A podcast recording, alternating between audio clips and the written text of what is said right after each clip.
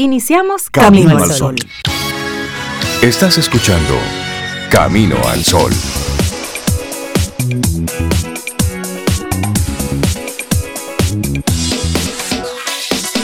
Buenos días, Zobeida Ramírez, Cintia Ortiz, a todos los que conectan con nosotros bien temprano. Buenos días, sí, es de día y cayó una pertinaz llovizna en la madrugada. buenos días, Rey, buenos días, Cintia, y está amaneciendo así oscuro. Ay, sí. Está oscuro todavía. Y yo, ¿y qué hora es? Ah, pónganse en esto. Es, que estamos en el otoño. Tiempos, ¿Sí? sí, de otoño. La época de los preciosos atardeceres. Ay, sí, eh. bellísimo. Bueno, yo estoy bien. Yo creo que Laura, Sofía también y ustedes y todos nuestros Camino al Sol oyentes estén, estén bien en este viernes. Ando con mi gorra de las águilas por la si alguien, en el carro, debí traérmela. Por si, alguien, Le, por si alguien le interesa, ¿verdad, Zoe? Sí, sí, sí, esa información para empezar el día.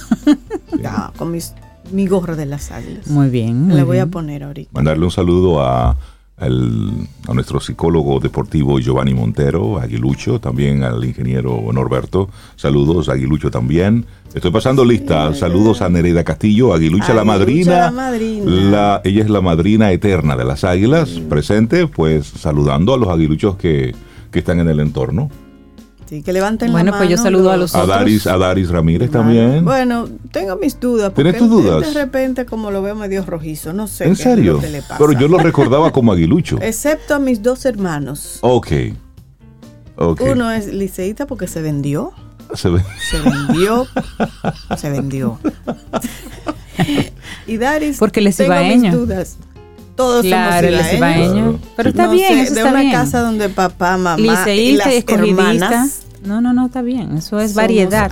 Ahí es que tú tienes que poner en práctica todo lo aprendido en Camino al Sol, Sobida Ramírez. Ahí me cuesta, me cuesta. Ah, en ese tema me cuesta. Ah, y darle los buenos días en todos. Tú eres pirata, sí. Le damos los buenos días a todos los aguiluchos entonces. A todos los aguiluchos. Yo gano siempre. ¿Quién ganó? Ah, pues ganamos. siempre gano, siempre celebro. El día que yo tenga acciones en uno de esos equipos, entonces comienzo a tomar turnos y partidos. ahí me están hablando los liceístas, de que, los salude también. Sí, saludos a los liceístas. y saludos a los escogidistas. Que los salude Cintia. Y a los de las estrellas. Y a todos, sí, saludos. A los, amantes del deporte, a los toros, a toda esa gente. Saludos. Tienen su derecho. Buenos días a ti, Camino al Sol Oyente. No importa el color, buenos días. No le hagas caso a estos dos. Si tú no eres si tú no eres aguilucho, obvia esta parte. Tranquilo. Que aquí los queremos a todos. ¿Cuándo es que empieza? Porque es calentando. sí, sí, estamos calentando. Sí, sí, sí. Nos estamos poniendo. Y ando buscando una, una, camisa de esa, de, de, aguilucha, que me digan dónde la consigo. Ah, pero yo tengo el dato, no te preocupes, después, yo te digo. Quiero una camisa de esa. ¿Quieres una de esas? Bueno, pues hoy te queremos invitar a que te tomes el tiempo para conversar contigo. En este fin de semana te invitamos a que te cueles un café y te digas, mí mismo, tenemos que conversar. We have to talk. Mira, eso, eso, eso es muy bueno. Yo conversé mucho conmigo el fin de semana pasado. Sí, eso es bueno. Eso es muy bueno. Haciendo ejercicios, me fui así como a la playa, a un retiro, con la maravillosa Altagracia Valdés. Cariñosamente. Tata. Eso. Y fue, mira, espectacular. Como dice Rey, espectacular. Espectacular. Eso hay que hacerlo de vez en cuando para quedarse con uno así frente a la playa.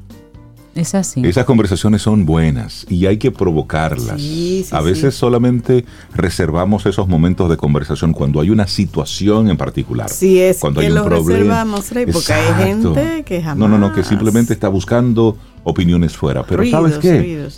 Muchas de las respuestas que necesitas están dentro de ti. Entonces, hoy queremos invitarte a que conectes con esta intención desde Camino al Sol. Tómate el tiempo para conversar contigo. Siéntate, pregúntate, respóndete. Hay muchísimas técnicas por ahí para tú hacer ese ejercicio. Pero por lo pronto, el que tú te detengas un poco en silencio y comiences a, ven acá, Rey, ¿qué tú piensas sobre tal o cual cosa? Ponerte frente a un espejo funciona. Colocar dos sillas, una frente a la otra. Y en una tú te sientas y preguntas. Y luego te vas y te sientas en la otra y respondes. Esa del espejo es buena, Rey, porque uno normalmente se ve al espejo para ver la ropa, si Exacto. bien, si, si, estoy ajustada, ¿no? Pero mirarse al espejo empezando por cada parte de tu cara. Las cejas, los ojos, la nariz, la Redescubrir algunas arrugas por ahí. Mira, tengo una Cada vez que yo veo una nueva digo, bueno, mi amor, tú eres mía como una hija y ahí vamos. Y sí, hacerse esas preguntas así como por, por zonas de la vida, como por ejemplo, ¿cómo está la salud? Vamos a hablar de la salud.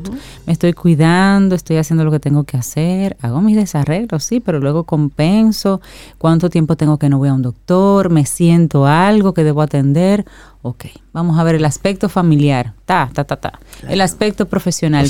Y como eres tú contigo, sé honesto, respóndete la verdad. Dice, mira, realmente este trabajo me tiene hastiado, hastiada, lo necesito por el dinero, tengo que buscar. Entonces comienza a mirar si tienes que adquirir un conocimiento adicional para ser más valorado, si hay oportunidad de crecer en tu misma empresa, porque a veces es el, puesto que está, te tiene un poco cansado, tal vez la rutina, pero la empresa como tal puede ofrecerte otras cosas. Y ve mirando, porque realmente la idea de hacerse esas preguntas es hacer y darse respuestas que te lleven a accionar. No es solamente una respuesta, es que esa respuesta te lleve a hacer algo. porque ahí es que nos movemos. Y tener esa conversación honesta contigo mismo. ¿Para qué? Para que puedas entonces moverte y provocar cambios. Y así entonces es que arrancamos nuestro programa Camino al Sol. Ah, yo celebré el día de hoy. ¿Qué día es hoy? Hoy es el Día Internacional del Huevo. Ah, claro. No voy a preguntar cómo lo celebran. No, mira, el huevo. ¿Con quién? Producto alimenticio. Bueno, dicen algunos nutricionistas que por su nivel de por, lo que provee como, como fuente de proteína, al cuerpo, realmente es uno de los favoritos de muchos nutricionistas. y tiene un, sin dudas tiene un valor nutritivo elevado. Se celebra el segundo viernes de octubre que vino cayendo en el día de hoy. Y yo lo celebré sin darme cuenta. Sí, pues acompañado, de una, así acompañado de una yuca. De una yuquita vagabunda, como dice Rey. Hoy? Bueno, para mí es hoy. es el día de la yuca. me dice, me dice Sobe, hola Rey, buen día, ¿cómo estás? Y digo yo, mira Sobe, si yo te digo a ti cualquier otra cosa que no sea que estoy bien después de un desayuno de yuca con huevo. ¿eh? Yo le dije, sería, serías malo, ¿verdad? Dios lo vería eso. Sí, a los amigos Camino al Sol oyentes, sí, en este hogar se desayuna así fuerte, con energía. A las seis de la mañana. Claro, para, para, arrancar con ánimo Camino al Sol. Señores, pero, Rey, pero los liceístas sí son. ¿Qué, tal, qué pasa? Hay uno que pues quito el programa. Pues no, no lo va a pues quitar. Usted lo va a seguir escuchando. Porque ya Cintia Aguante ahí. Te saludó, comandanta. Oh, pero, oh, pero, pero No, no, no, comandanta, ponga en prueba lo que aprende en Camino al Sol. Exacto. Téngale paciencia a estos dos.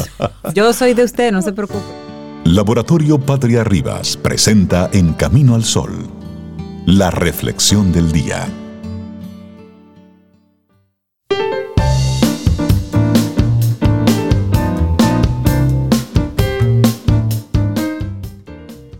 Habla contigo, habla contigo.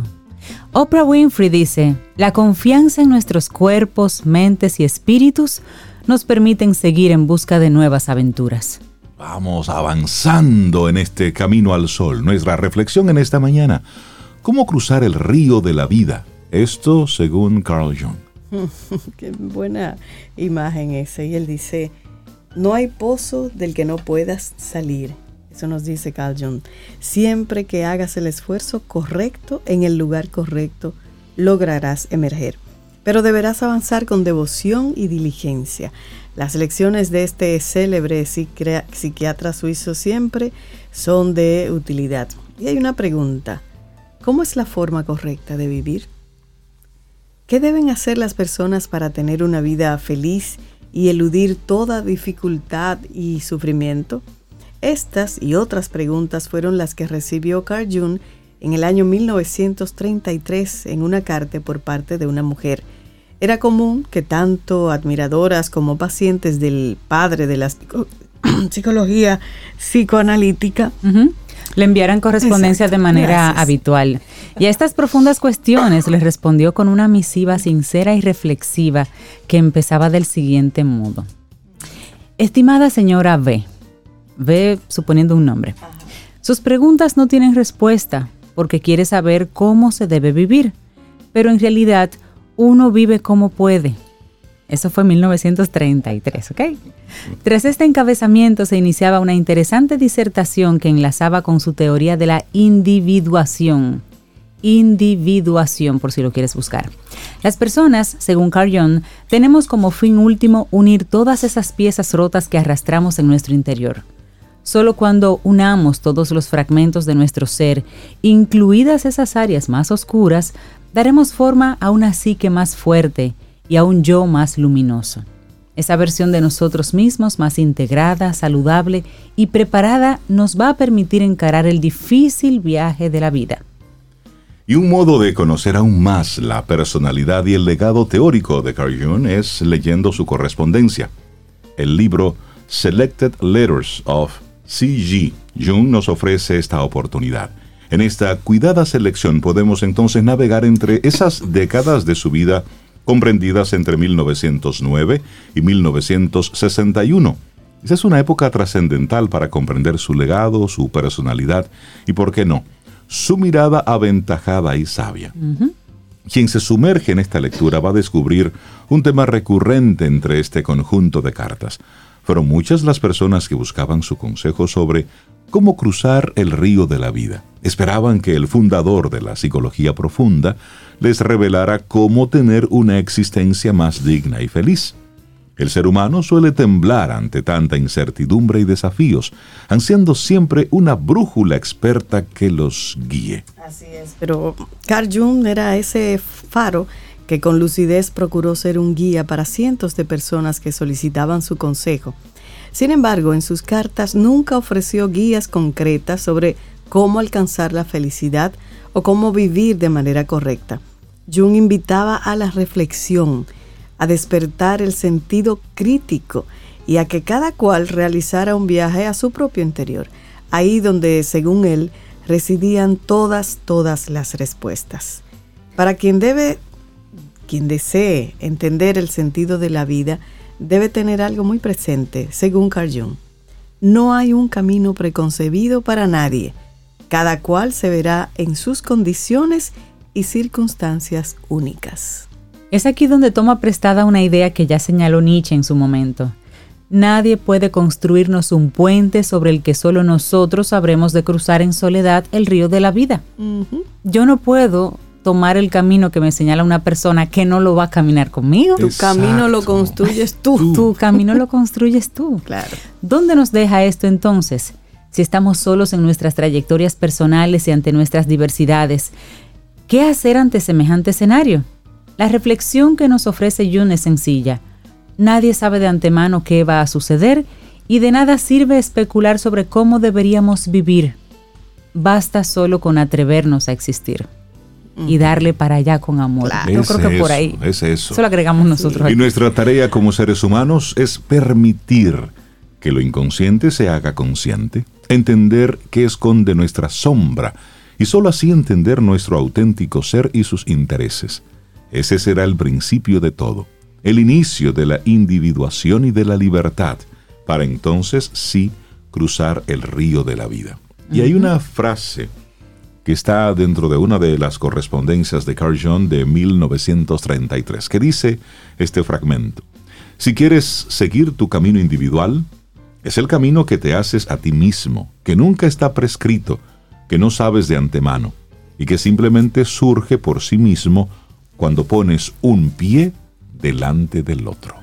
Excelente. Pero ¿cómo avanzar en nuestra existencia cuando nos acompaña la angustia? En febrero de 1934, Carl Jung recibió la carta de un hombre que sufría.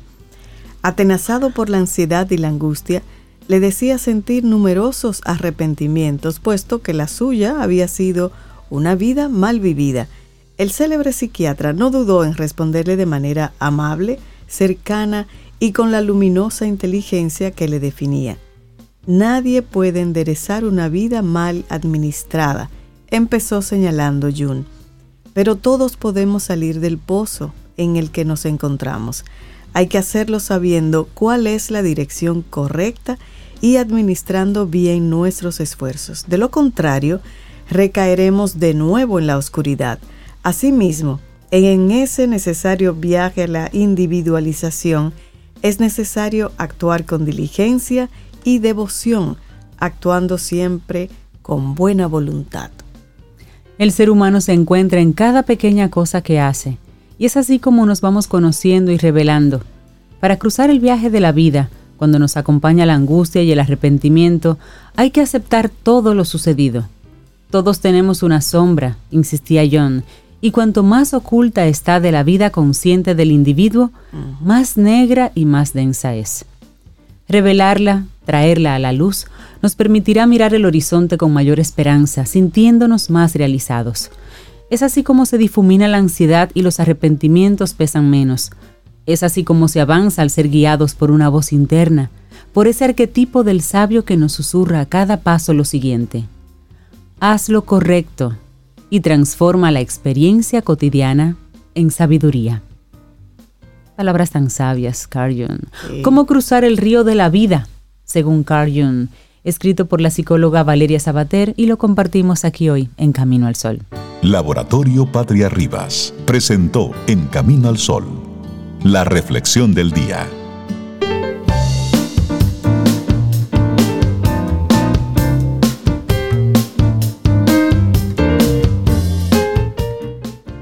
Esta es una frase de Ralph Waldo Emerson que, mm, bueno, que quiere que confíes en ti, pero bueno, dice, confía en tu instinto hasta el final, aunque no puedas darle la razón. Y seguimos avanzando. Este es Camino al Sol a través de estación 97.7 FM y Camino al Sol.do. Nosotros contentos por esa conexión y esa conversación que sostenemos con ustedes, quienes a través del número de WhatsApp, el 849-785-1110, bueno, pues sostenemos ahí juntos. Más bien, ese es nuestro número de teléfono. Y ahí tenemos la aplicación de WhatsApp, siempre y cuando nos funcione y se porte bien. sí, porque hay que decirlo. Mira, eso, eso de TikTok que hablábamos anteriormente es, es una vergüenza y debe recibir de parte de los usuarios que tengan algún tipo de, eh, de sentido común, de decoro, de dignidad, dejar de utilizar esas aplicaciones. Es decir, cuando usted se entera de cosas así, que son tan que, que indignan tanto, es para usted hacer un como usuario hacer un algo. Está invitando un Camino al Sol oyente a que le hagamos huelga a, esa. Bueno, yo por ejemplo, yo no, no yo no tengo cuentas. Yo no tengo cuentas de TikTok. Lo confieso, no, no yo, tampoco. De TikTok. No la tengo ni la sí, tendré. sí es un ha sido un boom y es por eso que esos eh, desaprensivos pues Pero es aprovechan. Y ahí es donde radica el poder de uno. Tú como persona, cómo tú vas alimentando ese tipo de cosas o cómo tú puedes ser parte de esos que también comiencen a desinflar ese tipo de, plataformas. El efecto mantequilla, mírenlo ahí. Ese es el efecto mantequilla. Bueno, seguimos aquí teniendo conversaciones chéveres con, gente que, que, nos suma cada vez que tenemos la oportunidad de coincidir. María Elena Azuad, psicóloga, psicoterapeuta. Es un gusto siempre poder conversar contigo. Buenos días y bienvenida de nuevo a Camino al Sol. Muchas gracias, muchas gracias. Ya me hacía falta, yo hace 15 días no pude, así que hace casi un mes que no. Así es, así es. Y te extrañamos por acá. Igualmente. Y me alegra con un tema como este, ¿verdad? Como esta parte del trauma, la integración del trauma y la espiritualidad, que es algo como que dice uno, espérate, ¿por dónde? ¿Cómo digo eso? ¿Cómo así? Sí, exacto. Pero antes de entrar con el tema y que tiene que ver con el mismo, muchas veces recurren a terapia personas con un síntoma muy específico. ¿sí? Y cuando se empieza a descubrir que ese síntoma muy específico está ligado a un trauma ocurrido en el pasado, que implica un trabajo personal, que implica un abrirse a las emociones, entonces dejan el proceso. Ya. Sí, porque muchas veces el síntoma está ligado con traumas del pasado. Y pudiéramos comenzar entonces, María Elena, definiendo qué es un trauma. Porque a veces uno lo usa así como muy a la ligera. Muy a la ligera. Sí, ¿qué es un trauma? Miren, el trauma no es, o sea, porque a veces pensamos en trauma, pensamos en grandes cosas que pasan, ¿verdad? Por ejemplo, el COVID ha dejado un trauma por el encierro, por la falta de un accidente, una violación, abuso. Sí, todo eso es trauma, pero es trauma cualquier cosa que para mí deje una marca en mi cuerpo. Y me explico. Cuando hay un trauma, una de las primeras respuestas que aparecen es la paralización. Es decir, me friso, me paralizo, no puedo hacer nada. Y cuando no puedo hacer nada, la energía o lo que desencadena el trauma se queda dentro de mi cuerpo. Físicamente estoy paralizada, pero todo mi sistema nervioso está alterado. Les voy a poner el ejemplo de lo que ocurre con los animales para brincar al ser humano. Eh, imagínense ustedes una cacería donde va una gacela que sale de su grupo y un chita lo alcanza y lo agarra y de repente la gacela se tira al piso y se queda inmóvil. Y el chita, digámoslo así, o lo suelta o lo empieza a jalar. Si aparecen otros animales que quieren comerse la gacela, el chita suelta la gacela y la gacela, como está con toda la energía adentro de su cuerpo, sale corriendo. Y llega a su manada en la manada le hacen un círculo y en medio del círculo esa gacela empieza a tener movimientos, temblores, bailes, etcétera, hasta que descarga esa energía. Por eso los animales no tienen traumas, porque logran descargar la energía que se moviliza en el cuerpo. Pero los seres humanos no logramos hacer eso sino mm. que esa energía o eso que nos produce el trauma se queda enquistado. ¿Sí? Y va un ejemplo que creo que pasa, o al menos para mí fue muy claro, que no es mío, por supuesto, todo esto es producto de lecturas y de reflexiones. Si usted pone una tabla con unos guijarros sobre un estanque, y usted voltea la tabla y los guijarros caen en el estanque, se producen olas, una tras otra, ondas dentro del agua. Hay unas ondas que van, pero ya hay unas ondas que están de regreso. Cuando se encuentran las ondas que van con las ondas que están de regreso, se paraliza. Y este es el momento del trauma cuando estas emociones encuentran una energía que la choca, se enquista el, el trauma, se paraliza y se queda atado toda la vida si no le damos salida. Cualquier cosa que a mí me pase que produzca eso, para mí es un trauma. Puede que para ustedes no, pero para mí sí. Ok. Entonces, los traumas, hay traumas que pueden ser generales y hay traumas que son muy individuales dependiendo de las historias propias. Ahora no solo se habla de trauma individual, sino de trauma colectivo y de trauma ancestral. Ancestral. ¿Sí? ¿Esto qué quiere decir? Todo esto es producto de una, eh, una cumbre que hubo sobre trauma colectivo es sumamente interesante, que está creando un movimiento global de curación de trauma individual, colectivo y ancestral.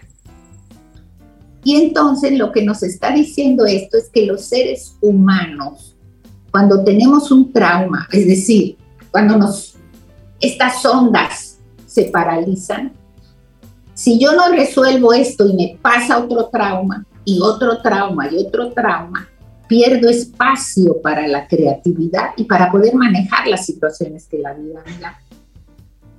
No hay espacio porque el espacio está todo puesto en los traumas del pasado. Sí, me doy, me doy a entender. Sí, totalmente. te seguimos. Entonces, ¿cuál es la idea?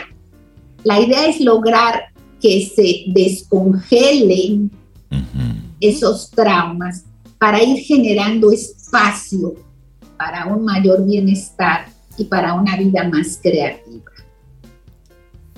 ¿Sí? Por eso les decía al inicio que cuando se presenta un síntoma, que puede ser, a veces las personas dicen, yo no entiendo por qué, pero si veo una cosa fuera de su lugar me da un pique. sí, es decir, cuando la respuesta o la reacción a algo que está fuera es muy grande, ya yo sé que esta reacción es producto de, de una situación que está congelada. Miren este ejemplo, que no es mío, por supuesto. Se encontró una persona que fue a buscar ayuda porque ella dice que eh, saca a pasear a su perro y cuando su perro hace pupú y el perro se voltea a comerse la pupú, ella entra en un enojo terrible. Entonces el terapeuta le dice, ok, vamos a conectar ponte en esta situación, etcétera, y dime qué pasa con tu cuerpo. ¿Qué pasa en el cuerpo, que es donde quedan fijadas las memorias del trauma? La memoria del trauma se fija en lo que queda grabado en el cuerpo. Esta persona dice, siento un hoyo negro en el estómago. Ok, vamos a platicar con tu hoyo negro, le dice ella. ¿Qué te dice el hoyo negro? Y empieza un proceso donde esta chica recuerda que cuando era niña y la mamá era alcohólica, la casa estaba muy sucia y ella para poder caminar y despegar los zapatos del piso tenía que hacer un esfuerzo porque había mucho sucio. Y eso la enojaba mucho con la madre, pero no le podía decir a la madre el enojo porque era chiquita y la iba a perder. ¿Sí? A través de este trabajo se dieron cuenta que lo que representaba para ella el gran enojo con el perro era producto de aquella memoria vieja que había tenido en el pasado, de aquel trauma, ¿sí? Para eso hay que hacer un trabajo, por eso muchas veces la gente dice, pero yo vengo aquí con un problema y empieza a escarba, que te escarba, no, yo lo que quiero resolver es algo muy concreto. Claro. Pero si eso concreto está ligado con situaciones del pasado, hay que trabajar ese pasado para descongelar la situación y dar más espacio al manejo. Mm. ¿Sí? Entonces, esta es la situación sobre la que yo quisiera hacer una relación entre qué es integrar un trauma. Porque ya, ya yo estoy traumado, por decirlo de alguna manera. Y no solo uno, varios, uno sobre otro, uno sobre otro tengo, varios hielitos ahí en, mi sistema. Es que Bien, todos tenemos varios. Claro. Algunos, ¿tú te acuerdas esa pieza de hielo que guayaban para... Algunos lo tenemos de ese tamaño. Exactamente. Así es. Pero integrarlo, es decir, empezar... Cuando tengo ese pedazo de hielo, siguiendo la analogía que dice Sobe, ahí se fue el trauma y se fue mucha creatividad, y muchos de mis grandes eh, recursos, porque se congela todo. Sí. No nada más se congela el trauma, se congela todo. Cuando empiezo a integrar, es decir, cuando empiezo a descongelar, empieza a salir el malestar producto del trauma, pero también empiezan a salir los recursos con los que cuento para resolver aquel síntoma que fue el que me llevó a terapia. Qué benévola es la vida. Así es. Así es. Entonces, eh, con este trabajo de, del trauma, incluso dicen los autores que muchas veces las personas que entran a la espiritualidad, ¿sí? Entran por una carga muy pesada de traumas integrados. Una cosa es entrar a la espiritualidad habiendo integrado el pasado y otra cosa es entrar a la espiritualidad negando el pasado. La segunda no es una forma auténtica de entrar, es una forma de escape. Sí. ¿Sí? Esto no quiere decir que si integro el trauma, ya yo entré al sendero espiritual, no. Esto quiere decir que si lo integro, se abre una puerta. ¿Y por qué digo que se abre una puerta? Porque cuando nosotros integramos un trauma, además de que aceptamos todas las emociones que éste trae, que muchas veces no son agradables la mayoría de las veces. Yo entonces lo que estoy haciendo cuando integro este trauma es soltando el control, rindiéndome y entregándome la experiencia vivida. Y cuando uno suelta el control Se y pide ayuda, a alguien le pide, quien sea, el universo, Dios, Buda, no sé, cada quien con sus propias creencias. Sí. Entonces la entrada a la espiritualidad es porque los seres humanos nos rendimos y aceptamos que la vida ha sido como es. Y por eso es que se abre la puerta, porque se la entregamos a alguien o a algo. Y por eso decimos que integrar el trauma implica abrir la puerta de la espiritualidad. Totalmente. Porque es cuando por fin ya estamos tomando eh, de una forma u otra las riendas para que se solucionen las cosas. Porque a veces nos pasamos la vida entera simplemente pasándole un pañito, un paño con pasta a la situación. Siempre le estamos disfrazando de algo.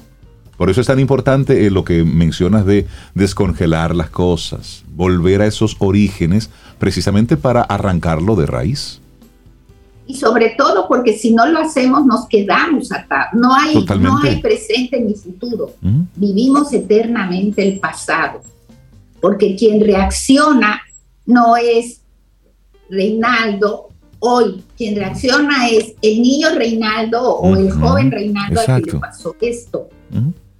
Entonces vivimos en el pasado.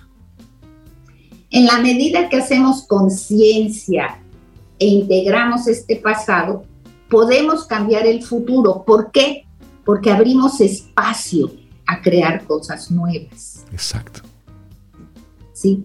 Entonces, si no integramos el trauma, estamos viviendo un aquí y una ahora que no es aquí y ahora, es un pasado. Y no nos abrimos al futuro.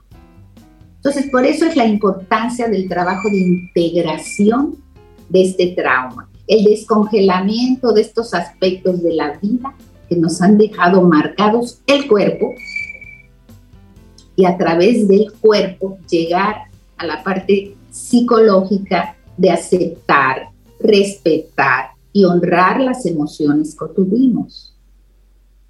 Porque muchas veces, y lo hemos dicho aquí en varias ocasiones, hacemos a un lado el malestar. Es decir, que se siga congelando. Exacto. Y cuando no puedo acceder a acompañamiento terapéutico, y esta es una propuesta que justamente me llegó así, hay movimientos de grupos que corregulan las emociones. Es decir, hay comunidades, hay grupos de personas que se encuentran para corregular las emociones. ¿Qué quiere decir esto? que si yo estoy en un grupo que voy conformando, que tiene un trabajo interior, un trabajo personal, yo puedo encontrar en ese grupo el apoyo para continuar. ¿Y qué quiere decir esto? Esto quiere decir que yo puedo hablar de mis cosas sin ser juzgado, sin ser catalogado, sin ser puesto en, con una etiqueta y donde puedo ser escuchado por los otros pero escuchado con verdadera presencia y empatía.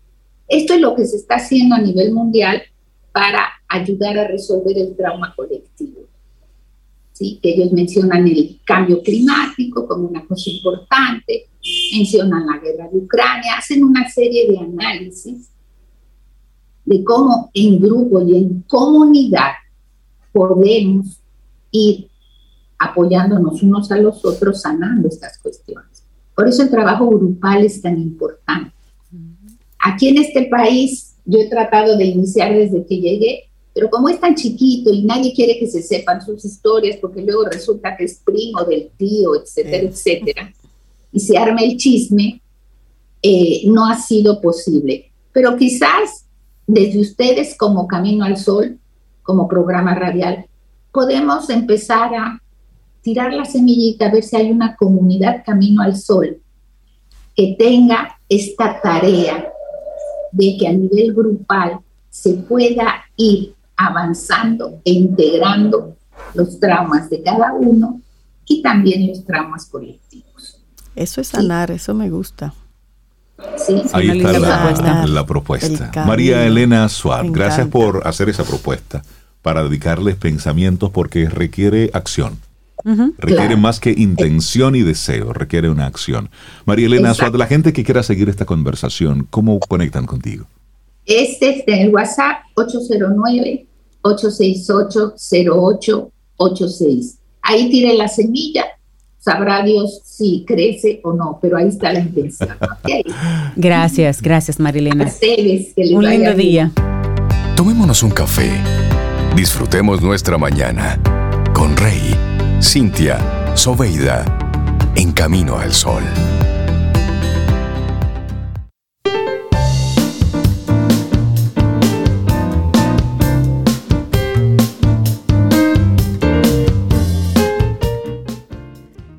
En el centro de tu ser se halla la respuesta. Tú sabes quién eres y qué quieres. Busca en tu corazón y verás que la forma de hacer es ser. Lao Tse. Mira, esta frase es muy apropiada para nuestra próxima invitada. Yo creo que ella entró y buscó en su ser. y creo que las dudas que le quedaron, pues salió a buscarla. Y se fue entonces al más allá y se fue a otros lugares, se fue a otros rincones del universo para encontrar precisamente esas, esas respuestas que imagino desde niña la estaban inquietando. Nosotros estamos muy contentos aquí en Camino al Sol porque tenemos la participación en este segmento de Rose Ferreira, astrónoma dominicana, comunicadora, activista y trabaja en la NASA. Rose, buenos días y bienvenida a Camino al Sol. ¿Cómo estás? Buenos días, hola, estoy bien. Bienvenida a Camino al Sol, Rose. Y qué bueno que tenemos esta oportunidad de conversar contigo. Nosotros desde acá siempre estamos muy pendientes de lo, de lo nuevo que trae la NASA, de los descubrimientos, el seguimiento a James Webb y demás. Y nosotros como outsiders lo celebramos, lo, entendemos lo que podemos. Sin embargo, qué bueno que podemos tener una conversación contigo desde dentro y y que podamos conocer un poquito de lo que se siente allá adentro, lo que realmente se vive allá adentro, si es muy técnico o realmente lo celebran tanto como los que estamos afuera. Y sobre todo, ¿cómo llegas tú, una niña dominicana, a la NASA? Podemos empezar por esa historia. Cuéntanos cómo Rose, aquí en Dominicana, pequeñita, sueña con esa con esa luna que me cuentan que fue tu primera inspiración mm, para luego llegar hasta la NASA. Cuéntanos ese camino. Uf, esa, historia es, bien larga y yo, yo la he contado tanto que ya la, tengo, la tengo más corta.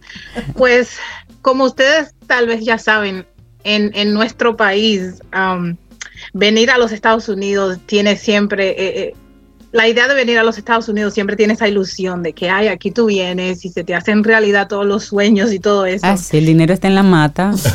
Sí, sí, que el dinero se cae de las matas. Eso, eso, no, es, eso no es así para nada. Yo, yo vine a los Estados Unidos ah, por medio de una, una tía mía que resultó ser aparentemente mi mamá de nacimiento. Yo nunca supe, pero um, yo, yo vine aquí a los Estados Unidos de eso y yo desde muy pequeñita, you know, a, a, mí me criaron con la idea de, you know, tienes que aprender a hacer cosas que te van a hacer una buena esposa en el futuro. Esposa y mamá y todo eso. Esa era la programación. claro. Sí, esa es la programación desde chiquita. Entonces, yo a mí a mí yo era la malcriada. A mí siempre me, me decían que yo era la malcriada porque yo siempre era muy curiosa y yo siempre preguntaba todo y respondía para todo lo que me decían, yo yo tenía una respuesta. Entonces, yo era yo era la, la malcriada. Yo me crié así allá, ¿sabes? Con los apagones y todo eso a, mí me encantaba mirar a la luna, pero como yo no tenía educación de ciencia ni nada, eso es algo que la gente yo creo que no, no entiende, que no todo el mundo tiene acceso a esas cosas. Yo de la manera que crecí, yo ni sabía lo que era ciencia, yo no entendía nada de eso. y pues yo miraba mucho a la luna, me hacía preguntas, me ponía curiosa. Ah, mi abuela, mi abuela siempre me estaba persiguiendo, que ven a, que ven a cocinar, que tienes que aprender a hacer qué luna, qué luna, venga a fregar. Sí, a, fregar. Y yo de necia, yo de necia que, que, que, mirando la luna y que tratando de entender cosas y que escribiendo los ciclos de, de las plantas y que quiero. Entonces, así, esa curiosidad yo siempre la tuve. Cuando me trajeron a los Estados Unidos, yo como tenía, yo ni, yo ni tenía idea de quién yo era. Mi idea de quién yo era era, te tienes que casar, tienes que tener un marido, tienes que tener hijos, tienes que hacer lo que sea, pero yo en, detrás de mí siempre la idea de yo quiero ir a la escuela. Y Rose, ¿a qué, edad llegaste a Estados Unidos? Pues a mí me habían traído cuando yo era pequeñita, pero me mandaron de nuevo para los, me mandaron de nuevo para Santo Domingo.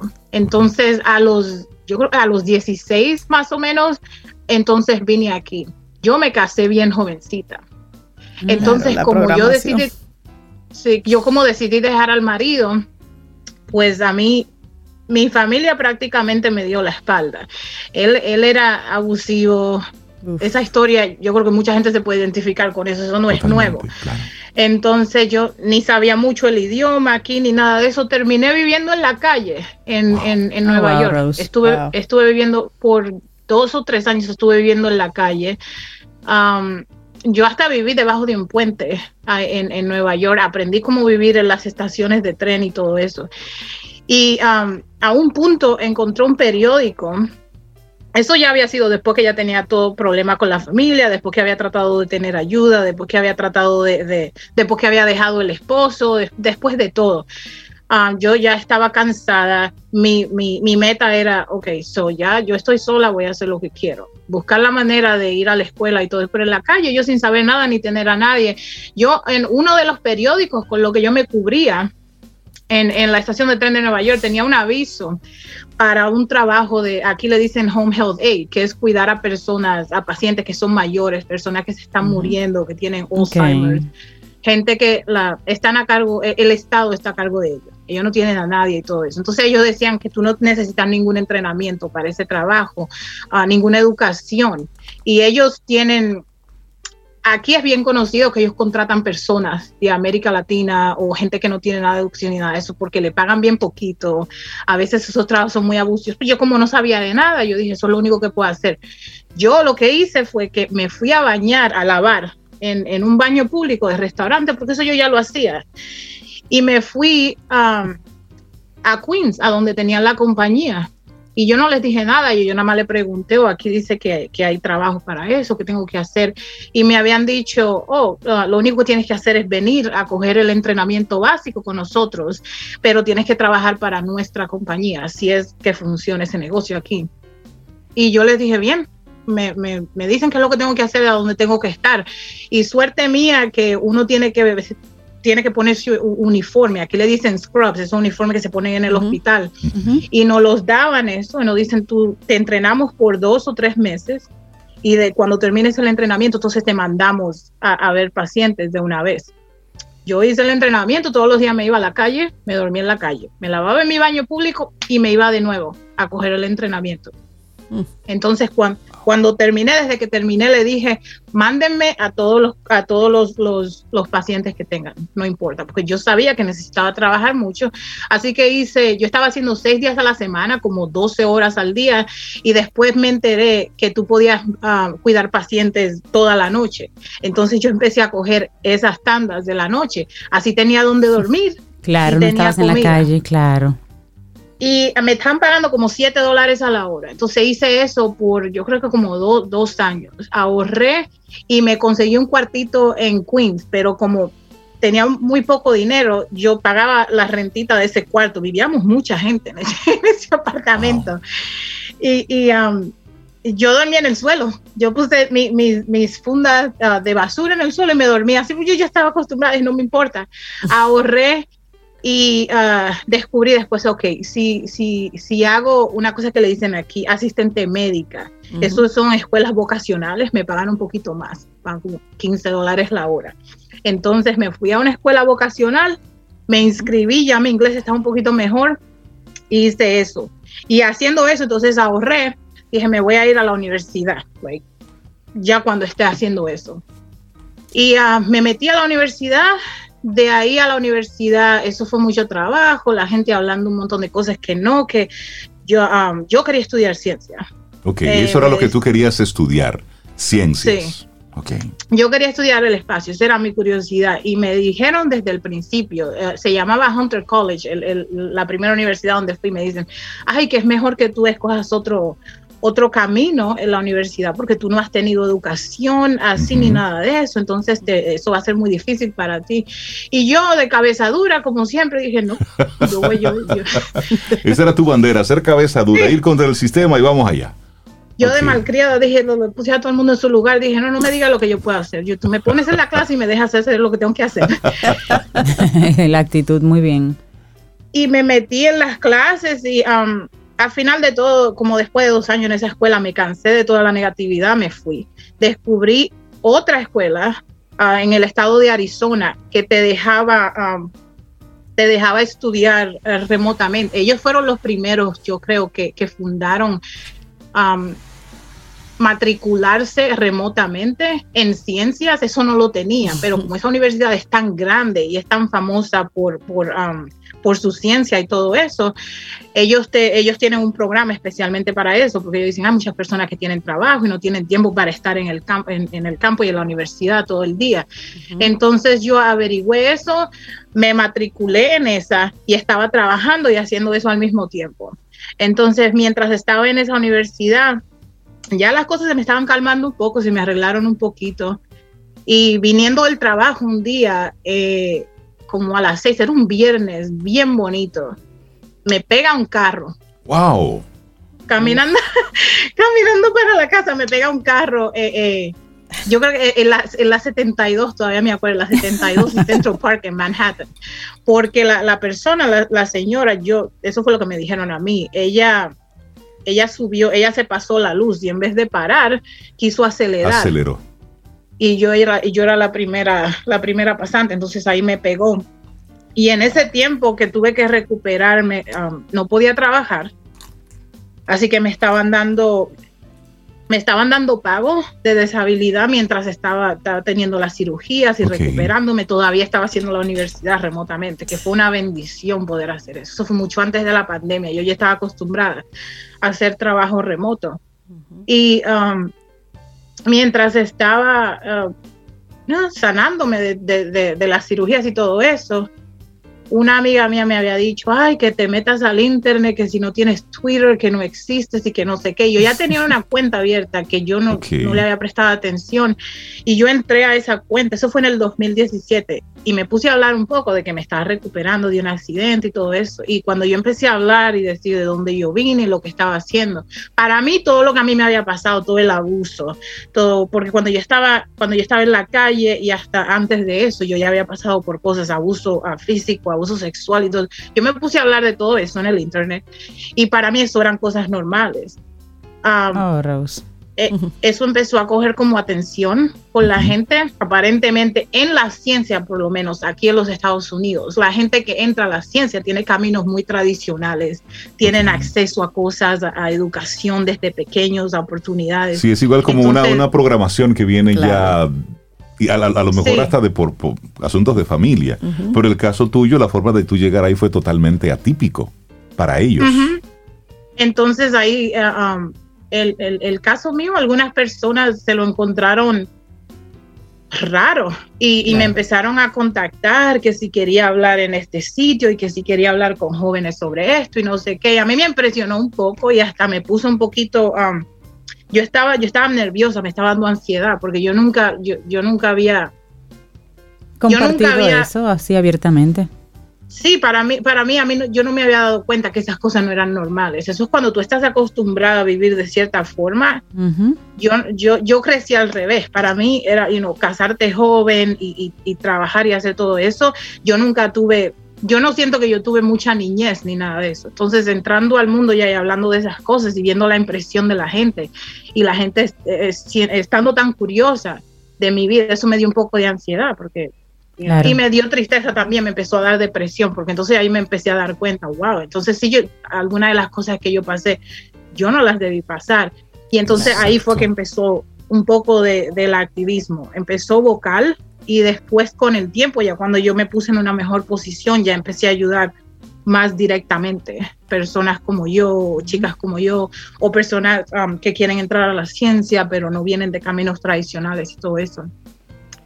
Um, entonces, a mí me dieron una beca mientras estaba en la universidad aquí que se llama Brook Fellowship. Eso se la dan, es como un, un, premio que le dan um, a personas en aeroespacio y, y, y, la ciencia y todo eso. Y de ahí uh, me dieron entrada a la NASA. Y eso para mí, eso fue increíble. A mí, a mí me lo dijeron, a mí me lo dijeron y yo estuve en, en, choque, yo creo que como por dos semanas. No es para menos. Sí, y no me dio tiempo ni de celebrar, porque lo que pasó fue que cuando a mí me pegó el carro en el 2017 y me dieron todos los exámenes, yo me enteré que yo tenía cáncer. So, cuando a mí me dijeron que yo tenía entrada a la NASA, yo estaba, yo estaba, um, eh, yo estaba haciendo mis tratamientos de cáncer. Así que a mí me dijeron las buenas noticias y yo no tuve tiempo de emocionarme. Yo dije, ok, ah, tengo que resolver esto, porque si no resuelvo lo de este cáncer, entonces no puedo ir a la NASA, no puedo hacer nada. ¿Y cómo estabas entonces tú lidiando con, con esos dos temas de forma simultánea? yo creo que esto, personas que han pasado por muchas cosas, yo creo, yo creo que sí pueden entender esta mentalidad yo me siento a estas alturas, ya yo me siento que yo soy como una mujer de guerra. Para mí, cuando me habían dicho lo del cáncer, a este punto yo ya estaba que decía, ok, otra cosa más. ¿Qué voy a hacer? No me voy a sentar en la, esquina a llorar. Me puse triste, you know, dije mis, dije mis maldiciones, me incomodé y seguí para adelante. ¿Qué va a hacer? Claro, sí, sí, sí. Y te pusiste en ello. Así, así fue la cosa. Ya cuando llegué, cuando llegué a la NASA de pasante, para mí, al, al, principio, eso, eso fue un orgullo increíble, porque es... Claro, claro. Un arduo camino, Rose, para llegar a, un lugar que era el que tú soñabas desde pequeña. Pero qué, qué, qué difícil el camino mientras tanto. Cuando tú llegas a la NASA y comienzas a, a ver y como que sales de, todo lo que ha sido tu pasado y comienzas a ver posibilidades, comienzas a ver cosas nuevas. ¿Cómo se, cómo se siente Rose en ese momento? Esa nueva Rose, si se puede decir. Yo, yo pienso ya a ese, a ese punto tú te sientes como que puedes hacer lo que quieras en esta vida. Ya para mí yo, yo me sentí como que eso fue lo más grande ya que yo podía... El premio, por fin. Sí, eso para mí nunca fue una meta, llegar a la NASA. Eso es lo que yo siempre le digo a la gente. Y yo, para mí no era meta porque las metas son para personas que tienen acceso. Yo no tuve acceso a nada de eso. Para mí, yo nunca tuve en la mente, ay, si algún día voy a trabajar en la NASA. Eso, eso no estaba en mi radar, eso no existía. Por eso Simplemente es que cuando fueron sucediendo cosas. Sí, por eso es que cuando entré, yo lo único que sabía era, me encanta el espacio, soy súper curiosa y soy cabeza de Así que voy a hacer esto, esto y Y llegaste a la NASA, ¿y qué hiciste cuando llegaste? ¿Cuáles fueron tus tareas como pasante?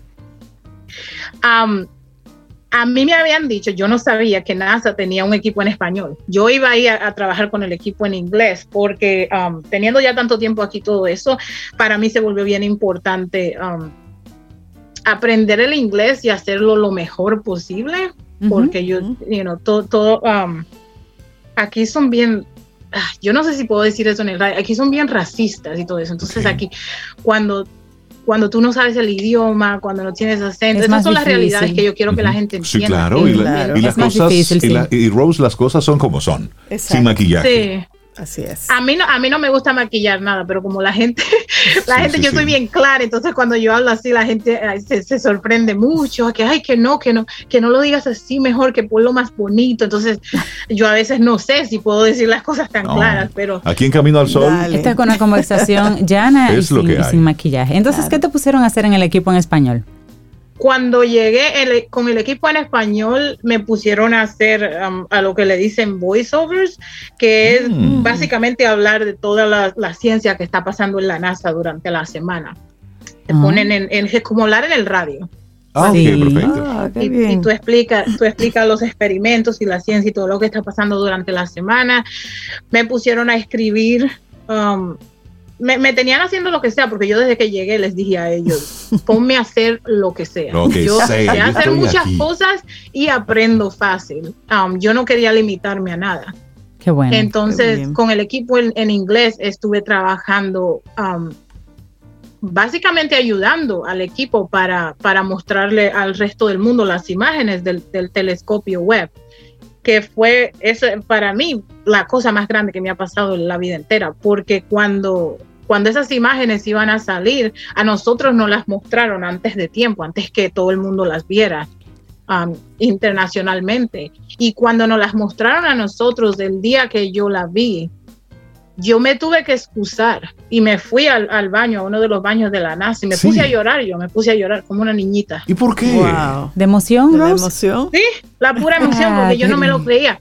E, es una, es una cosa decir, yo voy a hacer eso cuando yo sea grande. es otra cosa estar, estar en esos pasillos, en esos cuartos. Claro. Y, y ser parte de una cosa, ser parte de la historia, así. Exactamente, ser parte de la historia. Rose, estás en la NASA. Ahora, ¿qué sigue? Ya sabemos que Rose es indetenible y que es una mujer de fuerza, de hierro. Es una guerrera. Ahora, ¿qué sigue, Rose?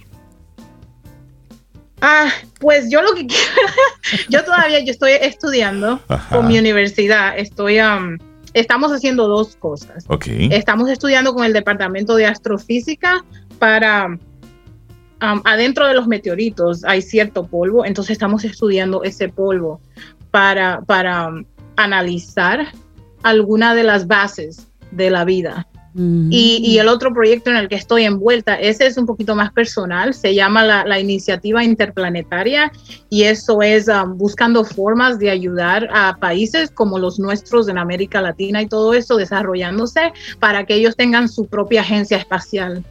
Ay, buenísimo. Y que ese tema no siga siendo tan, tanto un mito o tan difícil por temas eh, eh, económicos. Mira, Rose, aquí tenemos a una, bueno, un grupo grande de Camino al Sol oyentes, que son los oyentes de Camino al Sol, que, que te escriben muchas cosas muy lindas. Dicen que, que tu increíble historia, eh, por ejemplo, aquí Michelle dice, estoy escuchando en absoluta admiración de Rose. Que Dios te bendiga. Em, para mí ha sido de total adrenalina para seguir adelante sin, sin desvanecer. Ella te dice mm, que siga siendo un beacon of light para todo aquel que tenga la suerte de escucharte y de conocerte. Y aquí hay una muy linda de, de, Carmen de la Cruz que dice, wow, la historia de vida de esa joven es inspiradora, qué luchadora y valiente. Muchos comentarios bonitos. Qué lindo, gracias. Rose, la gente que quiera seguir, seguir lo que, lo que tienes, veo que tienes una página web que está interesantísimo lo que estás publicando ahí. Que Yo creo que Rose tiene material para una película. Rose. Rose acerca un guionista, sí. Y ahí tienes muchísima información, muchísimo contacto. La parte del activismo, Rose. ¿Qué estás haciendo en esa, en esa misma línea? Ya has dicho que iniciaste hablando, pero ya estás dando otros pasos. ¿Esa parte tuya por dónde va? Eso se ha desarrollado un poco. En el principio, como dije, estuve hablando y después ya me enteré cómo ayudar directamente. Por ejemplo, aquí en Twitter, es, eso, eso um, tienen una comunidad que se, se llama Science Twitter, donde están todos los científicos y todo eso. Ahí yo encontré muchos grupos que tienen, por ejemplo, personas que están en la ciencia o quieren estar en la ciencia, pero no tienen caminos tradicionales, personas que son de aquí también o de nuestros países, que están pasando trabajo, no pueden ir a conferencias, no tienen el dinero para pagar ciertos exámenes o ciertas cosas. Entonces, yo ya con mejor, un poquito de mejor posición y ya un poquito más segura, mejor trabajo, yo me puse a ayudar básicamente a dar becas personales de mi propio, de mi propio dinero, a, mandar, a mm. mandar a las personas a, la escuela si necesitan o hacer cosas así, a darle dinero para, para comprar comida, por ejemplo, si no tienen por la semana porque están gastando dinero en otras cosas, ya ayudar en, en cualquier manera que pueda. De ahí eso se desarrolló en yo querer ayudar más personas que pasaron por abuso directo como yo, por ejemplo, el abuso sexual o, el, abuso físico, eh, el abuso casero y todo eso. Ya eso empecé a hacer lo mismo también. Um, si, si, necesitaban uh, recursos o consejos o necesitaban saber a dónde ir, por ejemplo, en los Estados Unidos, qué organizaciones los pueden ayudar, con qué cosa, dónde pueden buscar esto o aquello. Excelente, hermosa eh, labor. Eso se, volvió, eso se volvió bien fuerte porque esa es otra cosa que la gente aquí no habla mucho de eso. Nosotras, las personas públicas que hablamos de estas cosas, especialmente en los círculos científicos, pasamos mucho abuso. Más las mujeres que todo el mundo. A, mí me empezaron a mandar muchísimos mensajes, oh, que te vayas para tu país, que qué haces aquí. Me mandaban, me mandaban um, mensajes amenazándome de matarme, amenazándome de, que me iban a violar y que todo eso. Entonces ya yo mm. llegué a un punto que dije, ok, ahora yo tengo que medir mi salud mental y mi seguridad con mi necesidad de, avanzar y de ayudar. Entonces lo que hice fue que dije, ya no voy a ser más um, vocal en el Internet, no le voy a dar acceso hacia las personas, voy a usar mi, mis redes sociales en una manera más general y voy a seguir ayudando personas directamente, pero eso lo voy a dejar fuera para que así esas personas abusivas no tengan tanto acceso a mí, porque llega un punto que te empieza a afectar. Totalmente. Yo todavía, yo tengo, yo tengo que pararme en la mañana. La gente se le olvida cuando te ven que tú eres un humano todavía. Ellos piensan que, que, que tú te levantas en la mañana y que todo es perfecto y que toda tu vida. A mí una vez me hicieron un, me acuerdo que me hicieron una entrevista, yo creo que el Listín Diario me hizo una entrevista hace unos cuantos años en Santo Domingo y algunos de los comentarios que yo vi fue gente asumiendo, ay, que mira la que Blanquita Dominicana, que de seguro que todos se lo dieron, que tan fácil. La gente no sabe, es pura asunción. Claro, la gente no sabe la historia de cada uno. Rose, ha sido un gran placer, un honor tener esta conversación contigo. Desde Camino al Sol te mandamos un gran abrazo. Eh, felicitamos la forma en cómo tú hablas sobre este tipo de cosas, cómo, cómo tú eh, te atreves a verbalizarlo. Hay mucha gente que ha vivido toda una vida en base a, normalizar la violencia, sin embargo tú identificaste que aunque para ti era algo normal, no es normal, es frecuente, pero no es lo que debe ser eh, correcto. Y que nadie se lo merece. Por supuesto. Así es que Siempre bienvenida a nuestro programa. Ojalá podamos seguir conversando y darte seguimiento a todas las cosas que vas emprendiendo, todo lo que vas avanzando. Si entiendes que desde Camino al Sol podemos apoyarte en alguna de esas iniciativas, pues por supuesto, los micrófonos de Camino al Sol están siempre disponibles para ti y para todo lo que estás haciendo. Tú yo, creo que hasta los Camino al Sol oyentes se han inspirado para, para esto.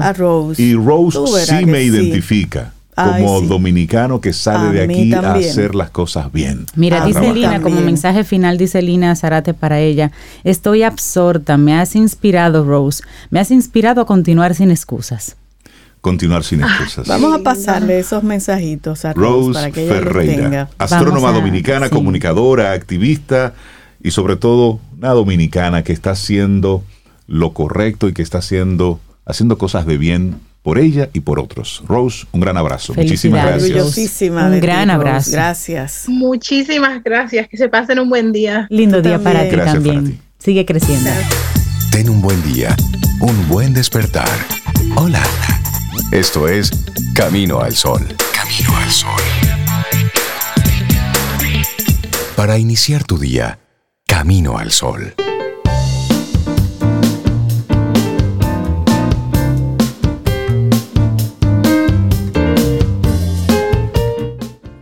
Y el miércoles pasado recibimos en cabina a Laura Lora, líder de capacidad de salud en Seguro Sura República Dominicana, como parte de nuestro espacio conjunto.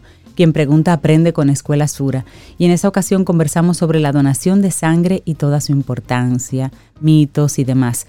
Busca la conversación completa en caminoalsol.do o en tu plataforma favorita de podcast para que la conozcas mejor. Quien pregunta aprende con Escuela Sura. Continuamos en este camino al sol y desde observar el universo, la luna, nos vamos para Puerto Plata. Milka, buenos días, ¿cómo estás? Hola, buenos días, ¿cómo están ustedes? Muy bien, muy bien, un abrazo.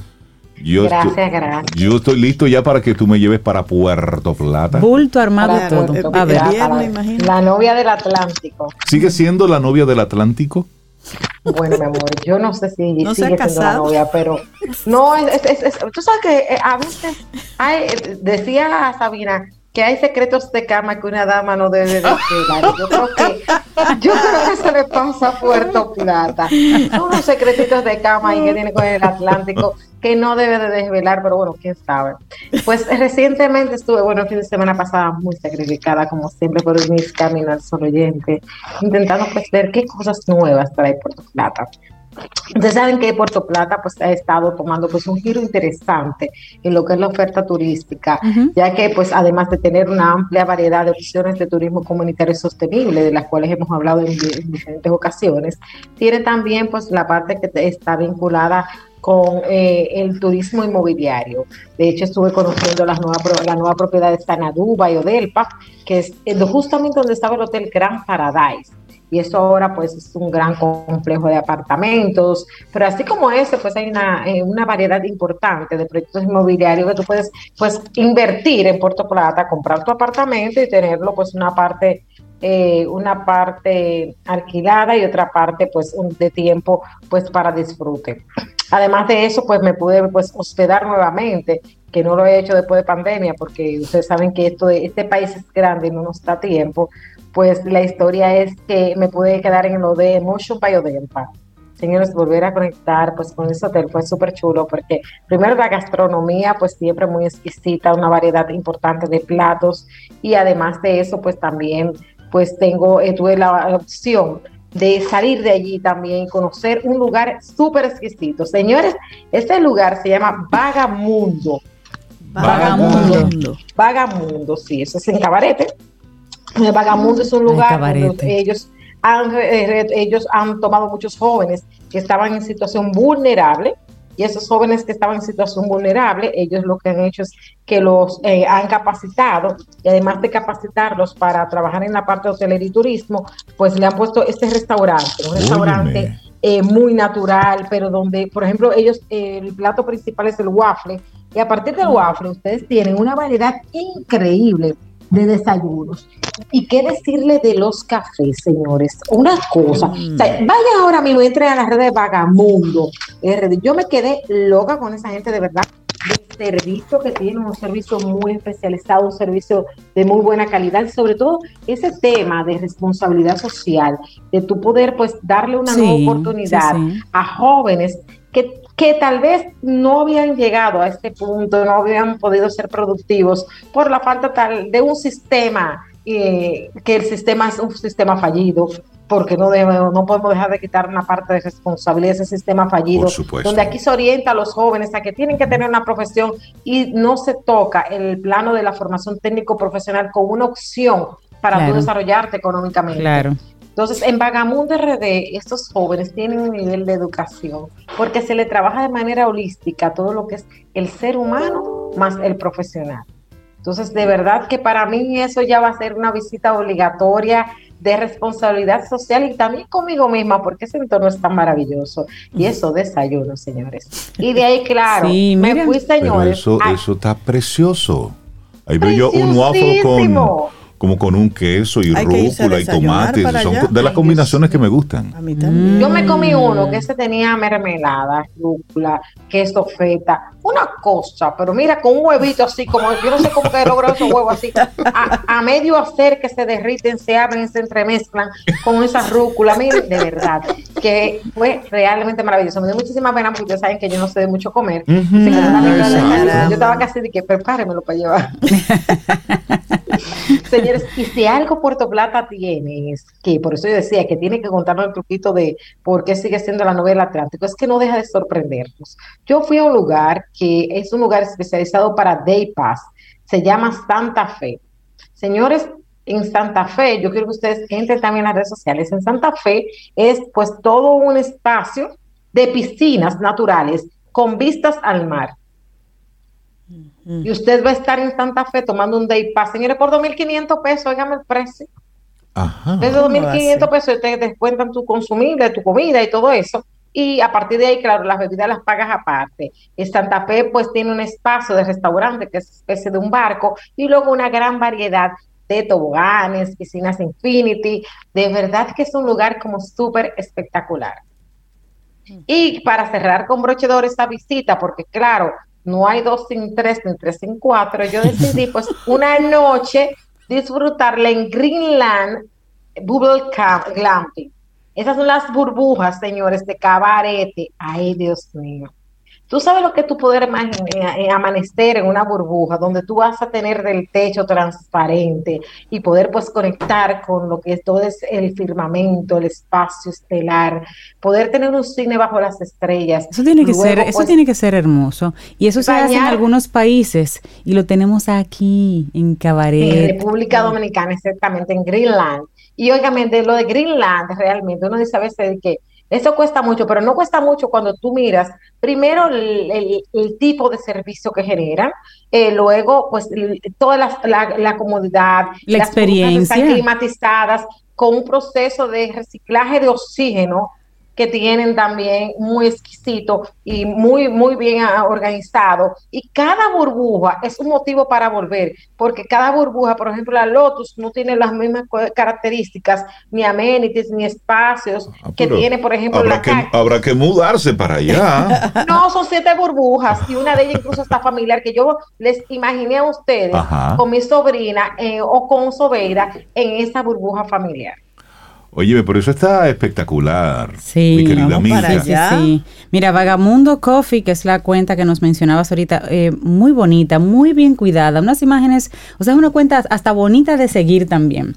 Aparte de lo que se ve ahí, se ve muy rico. Y esas burbujas, óyeme, qué, qué tentación Puerto Plata. Yo siempre me encuentro Puerto Plata lejos, pero yo creo que Milka yo lo que quiero es que me le quiten el basurero Milka me está convenciendo. de la entrada de Puerto Plata. No, mi amor, pero eso ha mejorado, todo eso ha mejorado mucho. Es que él tiene mucho que no va. Hay que volver. hay que volver. Óyeme, te puedo decir una cosa, por el tema de los cruceros ha mejorado bastante. La única queja que yo tengo, y es una queja que está, yo imagino, la solución en proceso, es el tema del puente, que conecta la parte de Sosúa y Cabarete con Puerto Plata. Hay un puente ahí que ah, está en un estado bastante complejo, pero supuestamente dicen que el gobierno lo está construyendo y lo van a llevar construido para instalarlo. Así que esperamos que más temprano que tarde, pues se resuelva lo del puente. Pero de verdad encontré una ciudad más limpia que en ocasiones anteriores. Y date cuenta que mi familia es de Puerto Plata, o sea que yo eh, ahora tengo un tiempecito sin ir, pero visito asiduamente Puerto Plata, más limpia, más organizada. Veo el sector turístico empoderado y pues intentando pues sacar adelante un lugar que siempre ha sido pues un referente en lo que es la marca turística de República Dominicana. De verdad que con esas opciones le digo, quien se quede en todo incluido, Odelpa, Emotion by Odelpa quienes quieren vivir una aventura diferente se van a Greenland y de Greenland entonces hacen las conexiones con Vagamundo, se van a Santa Fe y además ahí hay una gran variedad de lugares porque es Cabaret es vida en estado puro. Oh, me encanta, vida en estado puro. Milka, la gente que quiera seguir tu rastro, verte en televisión, seguirte en las redes sociales.